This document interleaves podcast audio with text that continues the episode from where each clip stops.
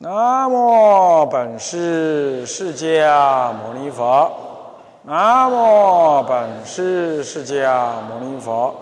南无本师释迦牟尼佛。无上甚深微妙法，百千万劫难遭遇。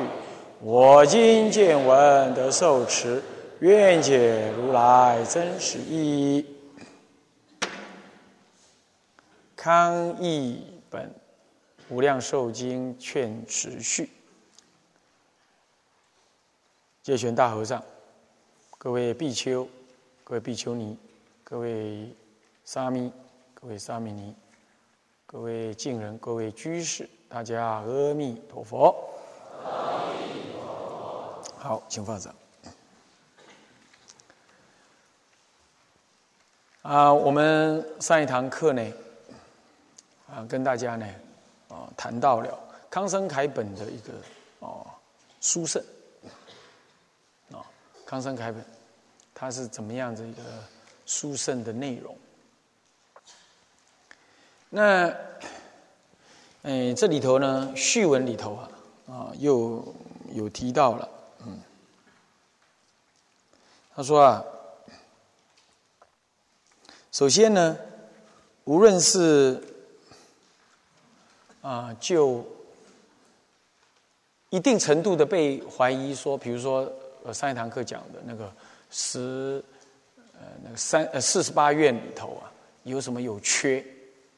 那我们借由他这样的质疑呢，来显示说康生凯本不但没有缺点，他其实呢啊还有这样的经文上一个很很元首、很元熟、很。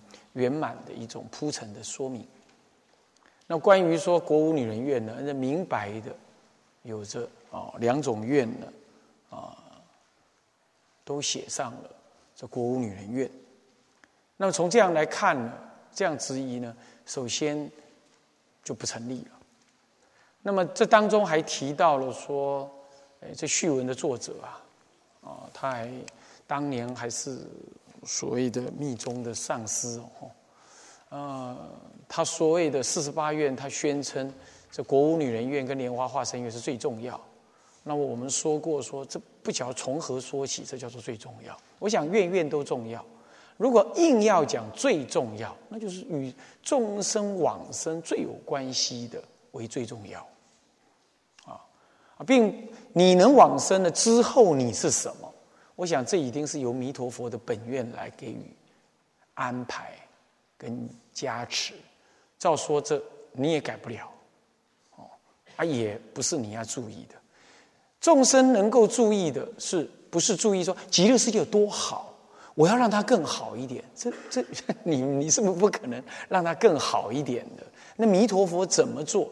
怎么样发愿？怎么成就？这五劫思维，照在永劫。兆载，兆载的兆载就是年呢，一兆年就是很久很久，永劫就几乎永无停止的这样子的一个修行的过程当中啊，那么他来成就是极乐世界的。那么你你你你你能够说极乐世界一正怎么庄严还不够庄严，要怎么样吗？这不是我们凡夫能能能管理的。你去了那里就受用了。那里多好多好，反正已经建在那里了嘛。你去你就受用，这不关乎重不重要，重要在于你怎么能去，以及他在本院当中发了愿，说什么能人来，就这么简单。我们法师当年呢，在这里啊，这个平心是当年这是种茶园，最早的时候啊，文革时代这里种茶园。那么他从这个这个莆田，嗯嗯，现那个呃闽南现在叫做广化寺啊，当现在好像叫做闽南佛学院了哦。那那里也当完教务主任了。他回山，回山了之后呢，这差不多是十八九年前了。那么我刚好有个信徒，他说他要来福建福鼎啊，什么什么什么的，要做什么事，说什么要那个时候两岸刚通哈，然后他就问我，他问我说。呃，这个，哎，师傅师傅啊，我要去中国大陆哈，哎，有什么事情可交代我办？我说，这中国大陆就是佛法刚重新恢复啊，最需要就生教育。你帮我找找看，有没有能办教育的人？然后他跟我说：“好好好，我们就帮忙找。”他就离开了。我心里在想：这笨蛋怎么可能找得到？茫茫人海，那这是这么多的人，你是初来乍到，你凭什么找啊？我我心里是这么想了。当然还是给他鼓励鼓励啊，很好很好，就这么，他就来了，来了，哎，五天过后，他居然打电话来，哎呀，师傅师傅，我说怎样？找到了，我说找什么啊？你找到你要找的人呢？我说怎么可能啊？你找到谁了？我说我找到有个有位师傅，在福鼎非常有名。我说哎呦，那有名的会不会麻烦了？而不是啊，他在哪里当教务主任呢？我说当教务主任怎么？现在在当教务主任呢？那人人家有他的公事公办。不是啊，他是退休了。我说退休很老了，没有啊，很 年轻。那说好了，那怎么回事儿？呃，这这他刚回到那个嗯哪里哪里哪里？我说哦，那他有没有意愿？他说有，这他没有说他有，他说，哎，那个但这里的每个居士都说他好。我说哦，这里的每一句都说他好，那好，我就写了一些想法了哈。我在想，那时候那个时候就就就我就写的应该这样这样这样这样这样这样啊，就写一些想法。传了两个小时的传真呢，传不过来啊，整个福鼎就三支电话。然后他那郑婉如嘛，他他父子父母母子母呃这个呃父呃父女啊，在那还他妈妈都都是那学佛，那传传传传传传啊，终于传通了。哎，我们法师呢就说，哎，这很适合啊，这个想法都很好啊，大家可以来一起成就。那我就就准备准备了，我就来了。就这样子呢，他就发愿了。他其实他老人家也没怎么发愿了，他就他就想他自己窝在这过日子就好了。我说不行啊，众生这么苦，你怎么可以窝在这儿？你还年轻啊，不行这样啊。那么你想怎么样？他就问我，我说啥办学？刚开始办学的时候，七个沙弥教了一半，走了一半，七个又走了一半，你说剩几个？他打电话来说：“哎呀，老师啊，我这这意思就是说，我不要办。”我说：“哎呀，不要说不要办了，办学本来就是这样，你得撑下去。”然后他，好吧，撑下去。然后就这样一路走得像今天这个局面。他要没那个心，就不会有你来；当年要没发那个心，他也不会有今天这个样。这个不算是我们出家人没有谈什么成不成就的了，就是谈一个报佛恩发心啊，一个报佛恩发心的事。他要发这个因地的心，那么你们就会有这个果熟的相。这个是由他的发心做因，你们跟法师的缘，过去的缘为今生的因缘。那么你真的呢发悼念。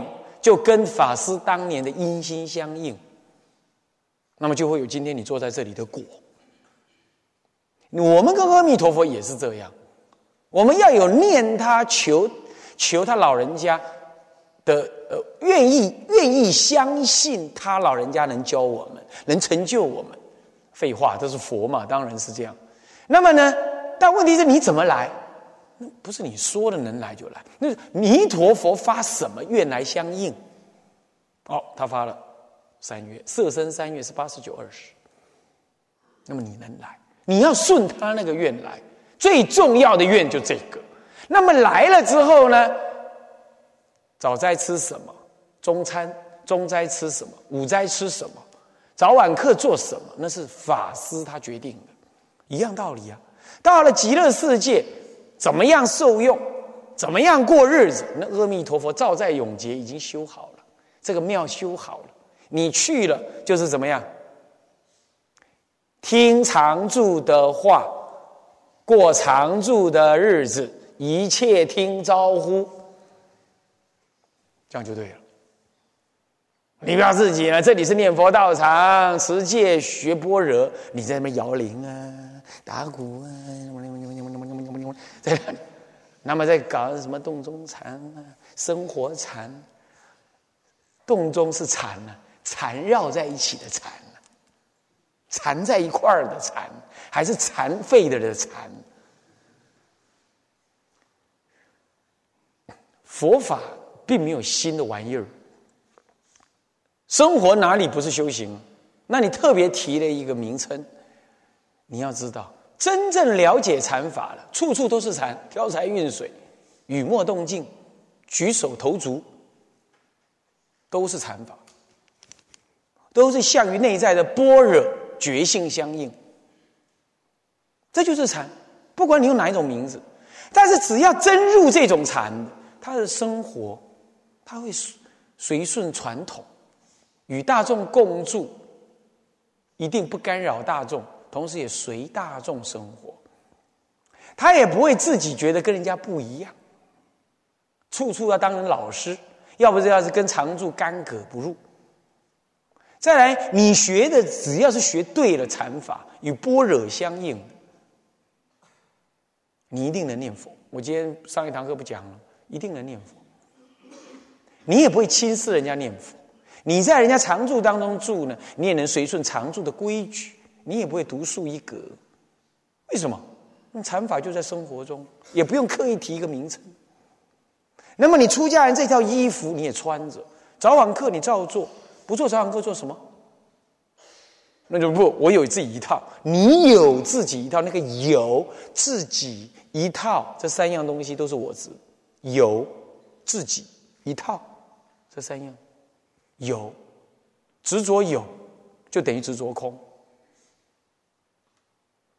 好了，自己的那就是你的，你想要不想要，这就是你的妄想分别一套，这就是你的执取。因为你是住在什么道场，要不你就不住；要你要住了，人家道场是什么风格，你连这个都分不清，我糟糕了。所以说，修学佛法、念佛的人、参禅的人都这样。他入众当中啊，是如鱼得水，与空合空，心中空，与大众的不可执着相的空，哎呦，啊，都怎么样？都是相应。所以他不会独树一格，他也不会好为人师，他会像什么？像鼓、像钟一样，人家敲。他才响，敲大声响大声，敲小声小响小声，自自然然，也会多嘴，随顺常住的道风，你不会在那做小动作，你这是修习佛法，入流了，正确是这样，啊，所以，呃，就像万佛寺的常住啊。我们也是这样，我们就说啊，我们立一个宗旨，教学天台，行尊律仪，修规净度，注意僧团修规正度，注意僧团很重要，僧团的行止，僧团的价值，僧团的僧团的对外的运作，都是由僧团里头的执事思考过了去推动。那么个人应该是。要不就是投入耗药一起推动，要不就是啊没因缘，我们在僧团当中一样好好过日子，也没有硬要你一定要多支持，但是你一定不反对，也没有硬要你多了解，但是你一定要一定程度的了知跟信心，相信人家干部师傅所推动的事物政策或者是法务，一定有他的用意善心。即便是有一些一时还不圆满，你相信那一定是共业因缘还没成熟，所以他他就算还有你不了解，他不会随便的呵斥、否定、讲小声话、结那些小小的想法，他不会。那么这就是这就是在共住当中你应有的修养。你没有这样，你念佛一定很多分别见，那个人不行，这个这样不好。那个常住这样做不对，你多念这些念头，你哪里念佛念得好？你遇人对事的起分别，善的分别是不分别的分别，是你能够在你的分内做对的事，不对的事我不做，哎，这叫做善分别，不是对人对常住你起了好多，因为别人常住有常住的想法，跟他的因缘共共业因缘，他能做的最好的就是这样。你不要想象中你的好一定要架在别人身上，没办法。他懂这样，那么自己呢？自己要善于善于观察，嗯，我这样做好不好？这样做不好，这样做有妨碍常住。我这样做有没有自己向于道法？能够这样理解？那么这样子善修之人，嘴不是嘴巴挂的什么禅不禅这样子的，那你你在那修不是？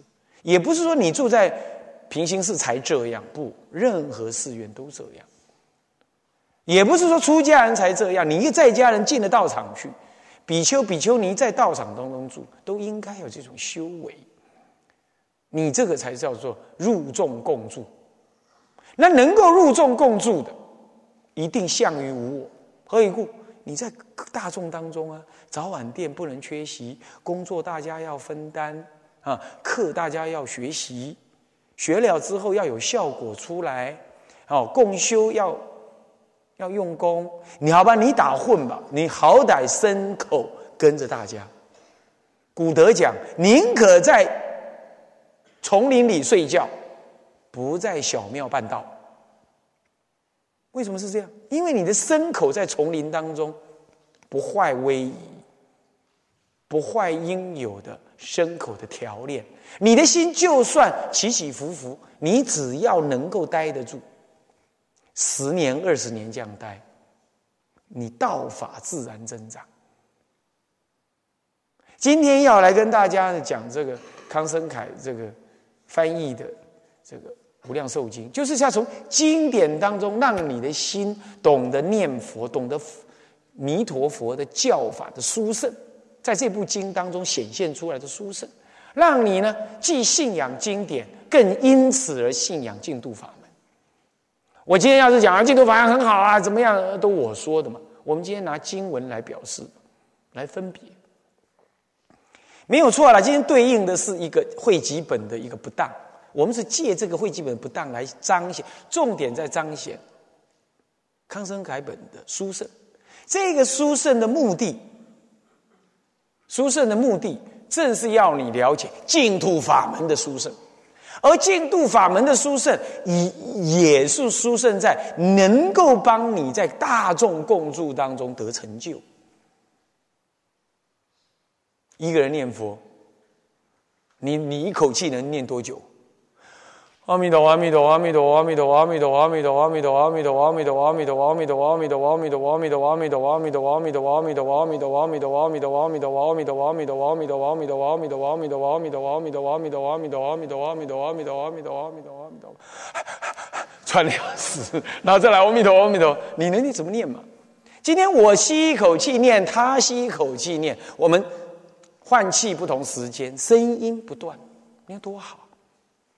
好了，今天我念累了啊，我来工作。工作上身心血气动一动啊，然后没有修福报。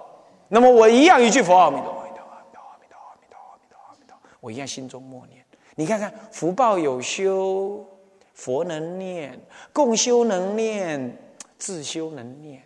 今天我扫地，他煮饭；我擦桌子，他切菜。大家分工，要你一个人住。切菜也得你，擦桌子也得你，煮饭得你，洗菜洗菜得你，接电话也你，迎来送往也得你。你看看，你搞死人呐！你怎么修啊？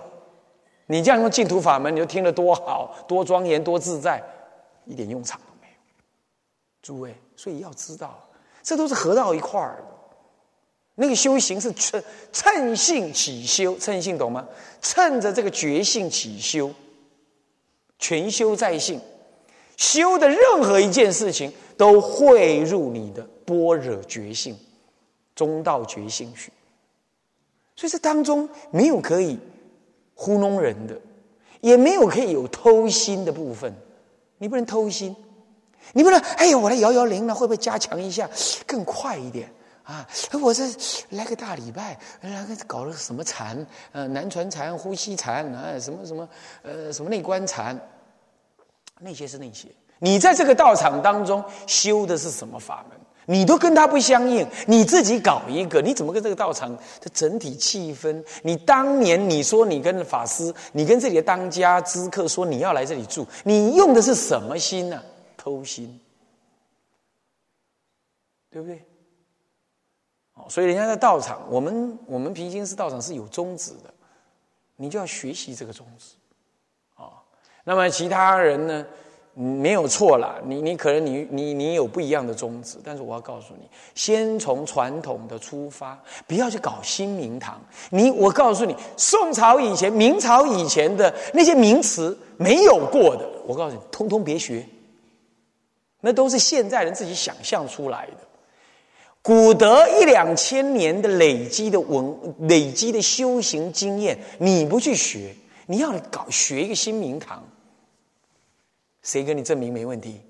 谁给你证明能够解脱？他是跟你同时代的人。我们今天呢，要依祖师古德的教法、修行成就的印证来学习，我们今天也能够解脱的法门。你不要去听一个好像蛮新颖的。我们出家修道，乃至于在家人修道，又不敢流行。爱恨情仇、轮回生死，千百万年来从来没变过。你的无名颠倒，千百万年来从来没改变过，只有增加没减少。你今天用新的方法，他是这辈子才自己想出来的。你是凭什么相信？古德累劫修行，好几代来代代传承，人家这样修，还能够被这样修的，表示他。被印证过的，你何必自己搞一个？所以那个搞新玩意儿、新花样，远离。那么你身为汉人，这么多的汉文你不去看，你今天看人家翻译的藏文呐、南传的啦、巴利文的东西，你能看多少？你是丢下自家珍宝，想求求远方的。的瓦砾，嗯嗯，对你来讲没有意义，也很难成就。与你的文化、与你的语言不熟悉，也就是你跟你的业缘不熟悉，你的业缘不熟悉，你你招感的业缘就是汉地的业业缘，那藏地藏地就藏地的业缘，他投身为藏人，他去学那个，他也不他也不好药，甚至于他也没办法吃素。那么我们有一个居士啊，在大学里当教授，他都不敢坐那个什么捷运的，捷运就是那种啊地铁啊，他不敢坐那都市捷运。我问他为什么，他说：“哎呀，里头吃荤的人一堆，身上的味道好恐怖。”他在洁癖。你想想看，光一个在家，人家就会懂得这样。那你汉传佛教，你吃素吃这么久了，你你跟吃荤的修行，你你你是怎么样？所以说，像凡举凡这一类，要善巧分别，要善观自己的因缘哦。那么这样子，所以今天会跟大家谈净度法门，那就是汉传很清净，能很就近，当生能成就，也不舍传承，也尤其不坏当生正果的事实的法门。为什么你不好好学？所以这就是我心中恳切的希望啊，是这样啊。好，那么，呃，我们呢来看看啊，这个经文当中啊，这个说 提到啊，这个文呢给大家看一下啊。那么看不到了没关系，我就念给大家听啊。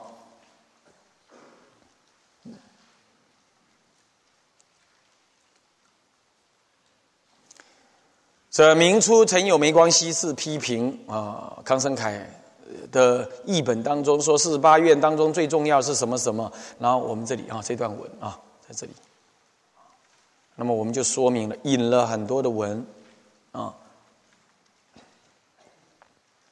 那引了很多的文呢，提到了说根本不是这样啊。好，那么这关于胎生的部分啊，也是讲到这样啊。那这部分呢，我们继续讲完之后，我们再继续啊，提到 康生楷本在义理上的殊胜呢，还可以从色身三愿当中看出来。这就是我刚刚呢才跟大家提的。我们再从康生楷本的这色身三愿当中来看看他的殊胜处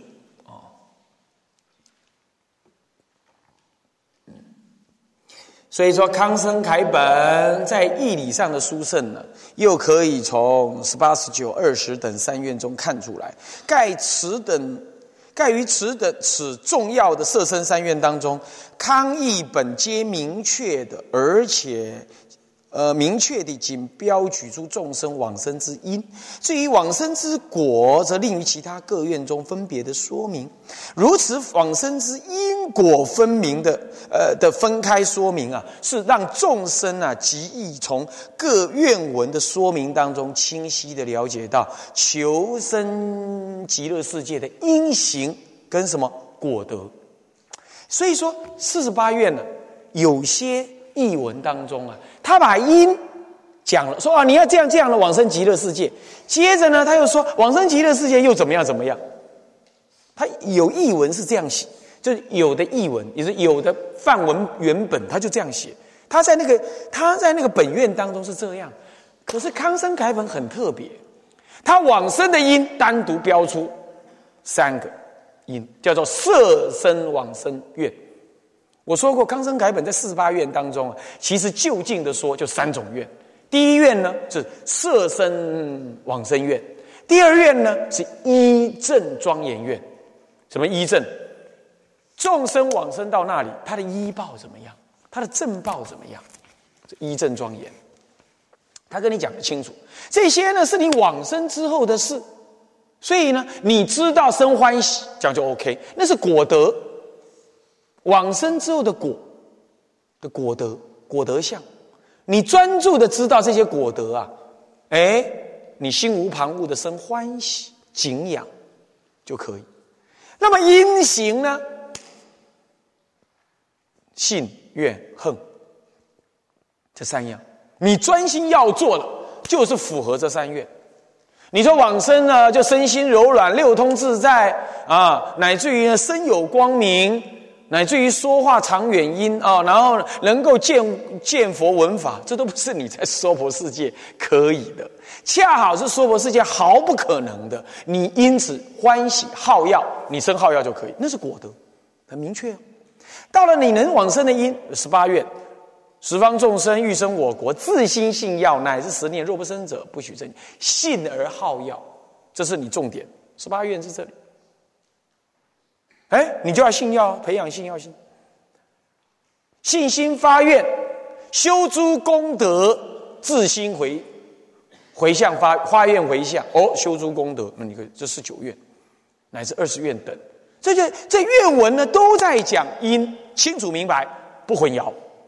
哎呀，这样子的的四十八愿的分别啊，让诸位在学习起来，而在理解当中很清晰，而且力量很强啊，是这样。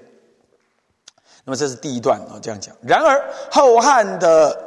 呃呃，这个这个呃，支呃支楼是加称译本当中啊，无译本也一样，却与此谈往生因的三愿，分别对应的是第十七跟十八十九愿，又分别带入往生的果德或念佛的果报这些内容，你自己去翻就知道了啊。我这里限于篇幅，已经一万九千多字的这篇论文了，所以我就没办没再引了啊。那么呢，这里头呢就分别带入了这些内容啊，例如他举例。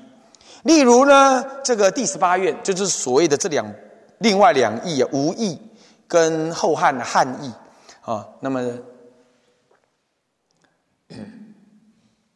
当中呢，呃，就有了这样内容啊。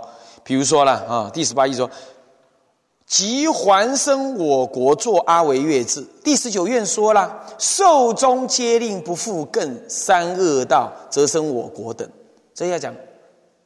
他又讲寿终之后不令三不入三恶道，因为我们往生到极乐世界当然是不受的，但那个是往生，怎么往生？重点在哪？求往生就好，在那边果得，你自然会知道的。重点在往生，怎么往生？他这里就带入了往生之后又怎么样，就多说了。而且因果冲在同一院，没有说经文不好了，我不是这个意思。我说在同样是经文当中，康生楷本确实有这个优点，确实有这个优点啊。那么这是一个啊，这里文都有啊，啊，在文呢也看得到啊。看得到那再来，呃，其次呢，再来，若进一步的以小本《阿弥陀经》说，极乐世界众生生者，皆是阿毗跋致及经文义证，则知啊，无论依何愿之因而往生呢，生的都是缘什么？缘正三不退，念不退，位不退，究竟不退，这都。完全是不退的。那么在这样子的情况之下，已经都这样说了，所以你往生之后不退这个事情，不需要再放进国里。那国里其实在《奇葩经文》里头有说，当然放进去没有过失。经这是经嘛，经怎么会有过失？是世尊讲的，怎么会有过失？当然是没有过失的，只是说在理解当中因果呢放在一块啊，这样子好了解啊。这段文呢，嗯。那么，嗯，这样子能够理解哈。好，再来，啊，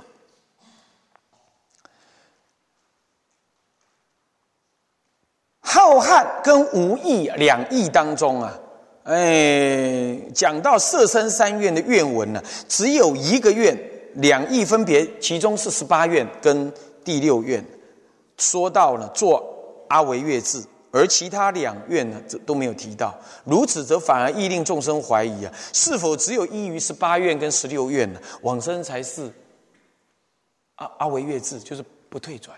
因为你想想看哦，你已经在这个愿当中提到了他往生不退转，但在其他的往生愿里头啊，诶，他又不提往生不退转，那这样人家怀疑，嗯。是不是这个愿有分别啊？用这个方法往生是不退转，那个方法往生没讲到不退转，那到底是怎么回事？所以在康生凯译本当中，他不退转，通通在本文长行当中有讲了，一次把你讲定。他在本愿当中都告，要不就告诉你往生是什么因，要不告诉你往生是什么果，就讲完，明白？没有就因跟果放在一起讲。你怀疑的可能性几乎等于零啊！那么这个呢，真的是不了解的人呢，他不知道有这个好处。我今天讲这个话什么意思啊？就让你知道古德啊独具法眼，他就是会用康生改本来做翻译，来来来做解释，他不用别本。那么我我这个人呢？学人本身呢，我这个人是这样，我会在没道理或者看不出道理当中，我试着去找到道理。我在想，不会这么，不会这么刚好啊！中国的古德他各有选择啊，他怎么可能都会不约而同的用康生楷本作为作为作为他解经或讲解净土法门的一个一个一个一个版本呢？他一定隐藏了一个什么用意？古德可能没说，或者他知道他没因缘讲。或者有讲没记录，不管了，我就去找。我在这里找出来这个，那这个呢，跟是不是我是不是会基本好不好这无关。我单独就在谈康生楷本它的用意，它的它在五种译本，我们今天看得到的五种译本当中，它特胜的地方，这样诸位了解吗？这段文在讲这个事情，所以诸位你大概不用怀疑了，跟随古德的脚步就错就没错了啊！我我不过去。教导诸位跟随古德啊，跟随古德很重要的。我们追随古德，我们才有机会。这个西方人讲啊，我们站在巨人的肩上，才可能走得更远，看得更高，看得更远，走得更更高啊，成就更高。你连古人的肩膀你都不去踩，你就不不去不去依靠，你自己想一套。这现在人我。我只重了一点，啊！如果你是大菩萨，我告诉你，你也一定会尊重古德，因为古德有这么多的菩萨示现的，你你也一定会尊重的。你不是说你自己一定想一套。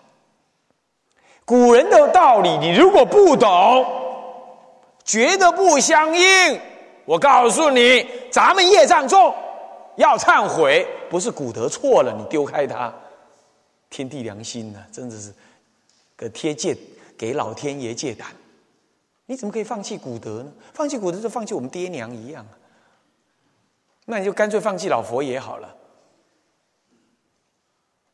是不是？他们的眼光看佛的道理是什么？你都不借用他的眼光来了解了解，你怎么知道你了解的是对的？你自己说这么一套，凭什么你能相信你自己？你还教别人？你怎么证明人家可以相信你，然后跟你一起解脱？你自己都还没解脱，所以说依古德说很重要。当然，古德也不是都对，也确实有一些道理有深有浅，因此依更就近。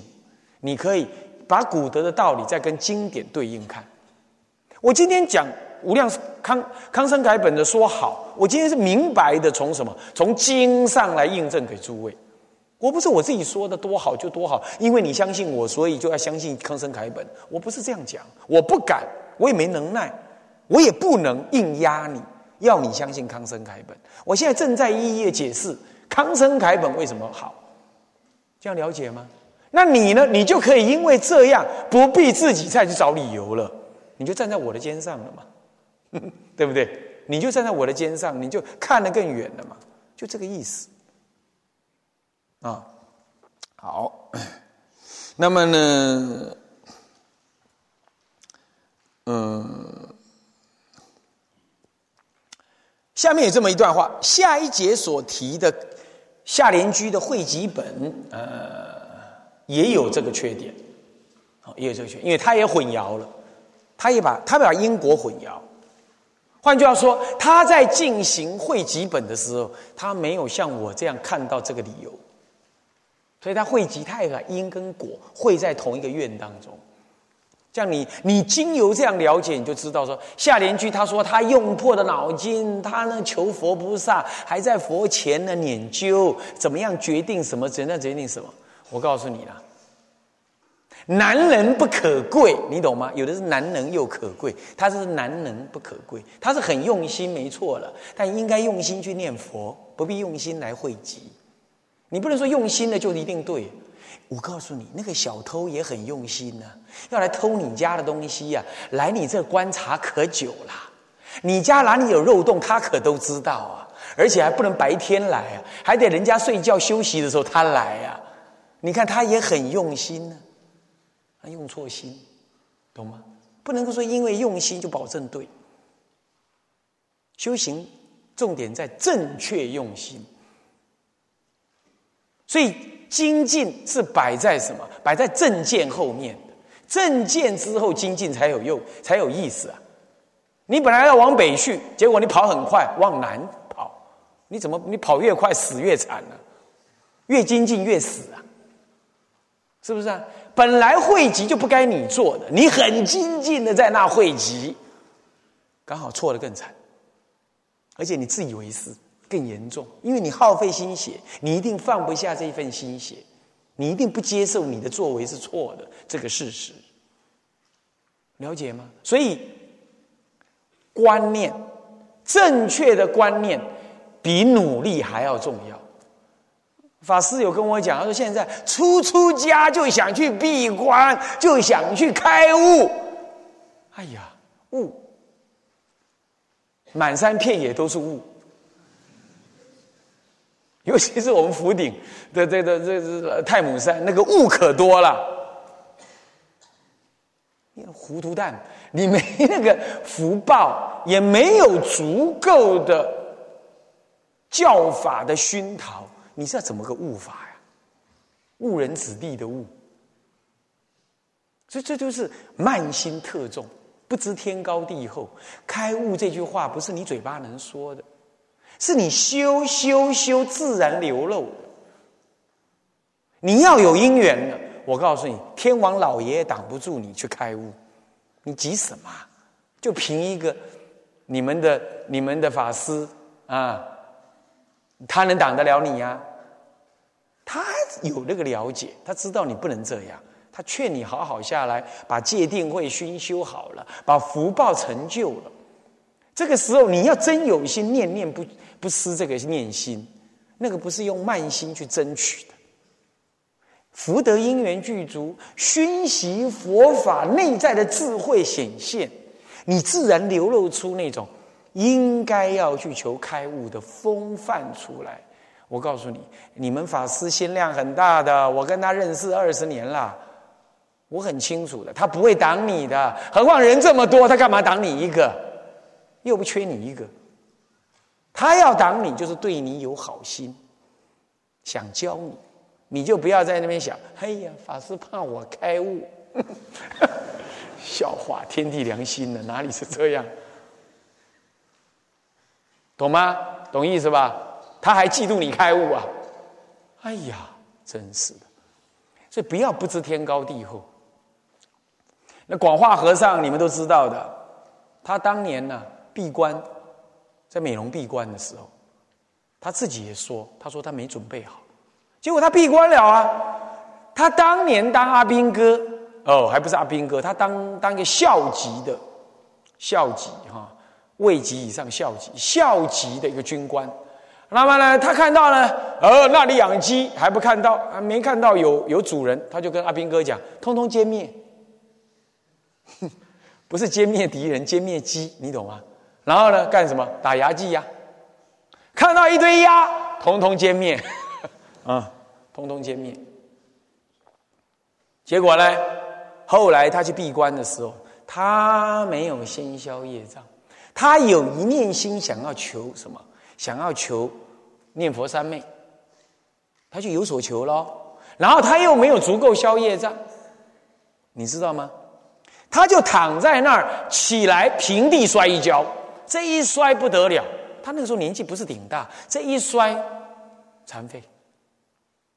为什么？因为他看到了，还没摔之前，他就看到了那个、那个、那个鸡跟鸭呀，从平心寺一路一路排到山下去，排到山门口去，排了一堆密密麻麻的，一直到他门口来，他就知道啊，糟了，冤亲债主找到了，找到他了。他那一念，他如果一念转说求忏悔就好，他只是没个念头，哎，好像有点。怪怪的，这样就这样平地一跤，让你骨脆掉，医不好。从今后一生做轮椅，当然他不可思议啊，他坐轮椅照样修啊，那是他视线的。但他自己也知道，如果他不坐轮椅，他可以用这个自在的身体、暇满的人生，他可以修的更多，他可以为台湾佛教做更多的事。因缘呐，因缘常常讲好人没好报，坏人都好报，是常有时候是这样啊。那因缘没福报了，大家没福报，所以让他卧病。不过他因为卧病也道德不可思议啊，感染很多啊，呃，龙王龙女来皈依啦，什么都有啊，这是不在话下。他的传记有有写，那是另外一回事了。你看看就这样，所以说哈。修行念佛最恰当，念佛尽可开悟，远可往生。恰恰当当，老老实实，不会有岔路。哦，那也不要求的急着要闭关。你因缘到了，闭关的因缘自然会显现。你只要一直有道心，它会推动的。你该去闭关就闭关，福报来了，该该去就去了。你一直有愿。那个愿从来不不断，这样就对了，从来不断。我初出家的时候，我就想说，哎，台湾庙太多了，小小台湾人也不多，出家人也不多，就几万人个出家人呢，干嘛庙这么多呢？我就发愿说，以后就接人家的庙住就好了，修改修改庙就可以了。果不其然，都出家二十多多年了，我没见半个庙，都是接收人家的庙，啊，都人家自己来找我。提了相相本儿来看看，哎，法师，你看这个这个寺院可不可以？我说很好很好，没几天他就交给我了。那万佛寺更是有意思啊，我根本完全不认识那个住持，到了人家找我去，我都不想去，搞了那个找我去的就是道喜法师啊，比丘，他要拉我去，他说人家那里要找住持啊，要接要教啊，整个寺庙都要交给人呢。你去吧。我说哪可能？那个大道场长老都接不成，那一不晓要多少钱呢？我哪里能啊？大庙大庙都接不成了，我这种小和尚哪里接得成？啊，避免丢脸了，我不要去。结果他生气了，他生气了，硬拉我去啊。一去了之后呢，他看那比丘尼看到我，连顶礼都不顶礼，合个掌啊啊，随缘随缘了啊。我一听，哎呀，好像我来跟人家要庙一样，真是丢脸真是丢脸。我心里想，我就跟我们一起去的法师啊，包括现在的本性法师，他也一起去。我就跟他讲，我们啊，喝三杯茶就好走人了，别在这儿丢人现眼。结果一一喝喝了三个小时。喝三个小时了，他就交给我了。没有，他谈天南地北谈这个万佛寺的建设，已经花了台币二十几个亿了。台币二十几个亿，人民币也要四五亿啊。那么花了那么多钱呢？那我们想哪里能啊？我就我想走人了，我就想走了，我就走到门口楼梯口了。他女儿跟我讲说：“哎呀，法师，你要相信我们呢。”我说：“我是相信你们了。”说着说着，我快流泪了。因为什么？我在想，哎。自己业障重没福报，我是想相信他们，可是我不敢说，我我我我可以接受这个庙，人家不晓得要什么条件，算了，我也想走人。然后他看我这样子，他他妈妈就那老尼斯跟他讲：“哎呀，你不要跟法师讲这种话了。”他女儿不不理我，不，你听了这样，他看到我这样快哭了，他他都没他都没什么想法，他自然有个流流露出一个想法，就那不这样吧，咱们就来换名字吧。我在想换名字，你凭什么这样跟我说？你你有什么条件？你都没跟我讲啊！我就在犹豫。我想，我说我要考虑考虑，伤了人家的心。我说我不要，更伤人家的心。我说我要，那不是什么条件呢？人人家没讲，正在犹豫当口呢。我那学生弘基法师就一句话：好啊！他一讲我就看他，他也说啊，我失言了。他也愣在那，他在想，他很懊恼的心情，那个眼神看我啊，糟糕糟糕，我怎么给他讲这个话？我想他都讲了，自家人总不能窝里反，那么都讲了吗？哎，我这么看他母女啊，还有他的那个那个那个女婿呀、弟弟呀，弟弟后来也出家，两个妹妹啊，哇，一家人呢，很高兴。我在想，哎，哇，那成定局了。就这样莫名其妙的，我去交了一个，我去接，我去接了一个寺院。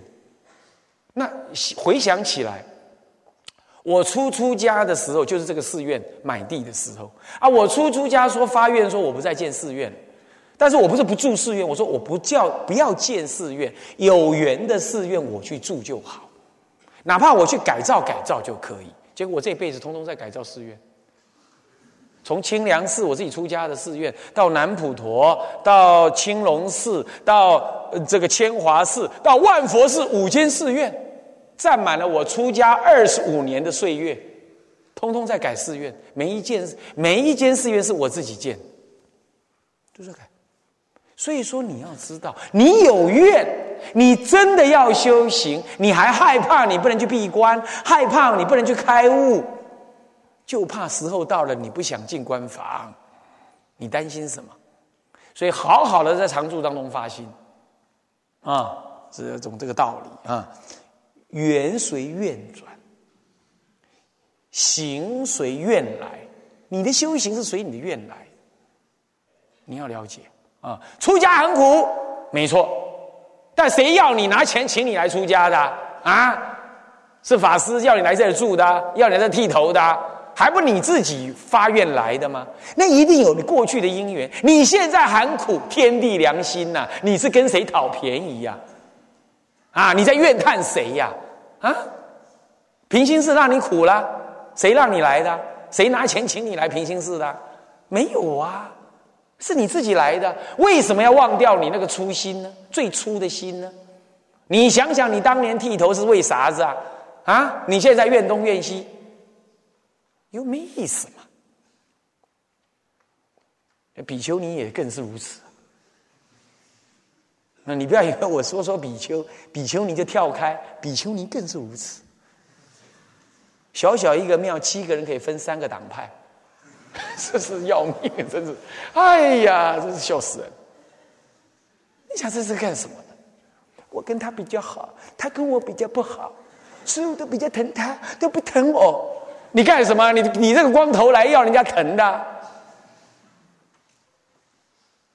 还有啊，那比丘尼请长老来这里打佛七，他自己干嘛？在外面扫扫扫山门、擦拖地板、洗菜、煮饭，他就不去，就就拼死拼活不进念佛堂念佛，他就叫人家去念佛。那比丘尼专干这种事，难怪你听经听的越多，烦恼越多。那是是是是是，这是说不要忘初心。你这样子，你这这经听再多，你也念不了好佛，是吧？所以说啊，不要急。你平常就在大众当中工作、熏习、学戒律，有罪者忏啊。那么有犯者忏。那么呢，哎，剩余的时间多念佛、多干活。该听经闻法，你就好好听闻学习。常住有事，你有缘你就承担，无缘你修你自己，安住常住。这样这个道场兴盛，你的道心也兴盛。鱼帮水，水帮鱼，因缘到了，你要怎么进修？龙天欢喜，同参支持，道友互念，水到渠成，不会有什么障碍。所以急什么？修行就是方法对了，不要念念的想急，这急就是我执。方法对了，一直做，时候到了，他就会告诉你该做什么事。谁会告诉你？你的那一念觉性之心与般若无我相应，它自然会流露，自然会流。随着你的愿，随着你的修行坚固，它会流露出来。所以是无心道人呐，要做无心的人。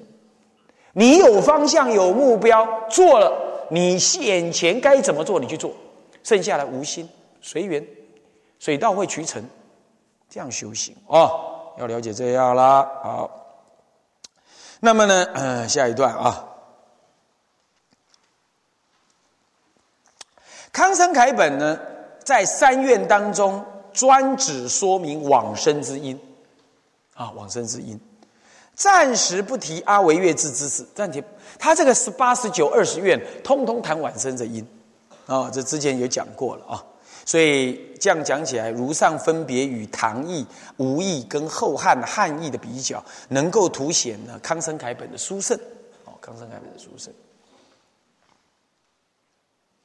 哦，在这里有啊，而且文字上面有啊，这样子，OK 好。最后，同样再以康生凯本的色身三愿为例呀，若再仔细与其他的译本来相对应比较啊，则知道其他三译啊，皆有三愿相互对应之愿文可得，唯独赵宋本只有二译，其中独缺了以文明欢喜、自心信要为往生条件的愿。此在康生楷本跟唐本分别是第十八愿，以及后汉本呢是第十七愿。那么这五本呢，则是第四愿。另外，如同康生楷本中向来颇为古德所重视的诸佛探明之第十七愿，也只有赵宋本呢独缺。附带一提的是，吴汉两译啊，虽然有什么呢？有色身三愿的对应文，就色身三愿它也有。可是呢，这两译在第十八愿中对应文当中，又独缺十念往生的文意。什么叫十念往生？念十句佛号，他信心坚固，临终最后那一口气，十念，念念不动摇，往生极乐，能这样子啊？那么这是净度法门能够三生普被这个下根能普被的主要原因的文具所在，文的根据所在。康生牌本有，有些本儿没有，这里就提。